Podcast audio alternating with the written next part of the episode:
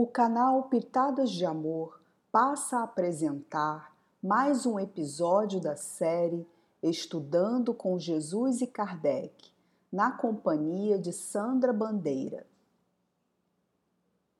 Hoje trataremos sobre a cólera, que é abordada em três páginas do Evangelho para que possamos meditar e aprender quanto mal fazemos a nós mesmos se dermos asas a ela.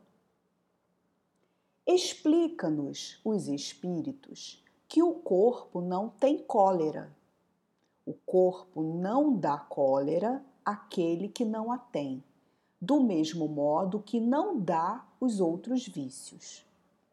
Mas também nos dizem que o nosso espírito pode modificar-se quando tem vontade, ou seja, quando colocamos a força de vontade em movimento para combater esse vício e todos os outros em nós e que sempre poderemos corrigir-nos.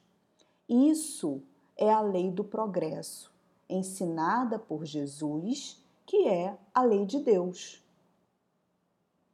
Realizar a correção dos nossos defeitos exige de nós esforço e boa vontade diariamente, com muita perseverança, para serem extirpados de nós. Observando-nos profundamente, veremos que é o orgulho que nos faz sentirmos-nos melhores do que os outros a desculpar a nós mesmos sobre nosso temperamento colérico, a desculpar a nós por um ato de raiva ou ódio. Culpamos a Deus, colocando a responsabilidade sobre nosso organismo físico. Já refletiram sobre isso? Se não, reflitam. O orgulho é uma imperfeição que temos no espírito e que anda de braços dados aquele que permite-se encolerizar-se. Um espírito violento, num corpo frágil ou doente, não deixará de ser violento, apenas a violência tomará outro rumo. No entanto, um espírito pacífico será brando em qualquer corpo que veste.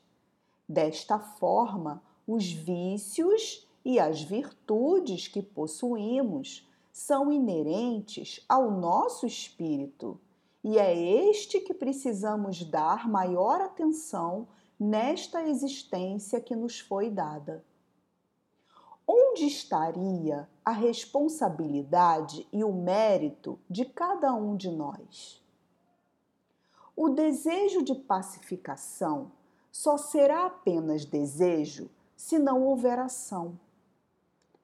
Todos no mundo desejam a paz. A ação ela é uma força motriz para a concretização da paz em nós e no mundo. Construir a paz em nosso espírito é trabalho persistente e contínuo, pois somente assim estaremos fazendo a nossa parte na vida e contribuindo para que todos ao nosso redor também se beneficiem de nossa paz. O mundo pacífico que todos nós desejamos é possível de construir. Pensemos mais na paz o que posso fazer hoje pela paz? Perguntem-se.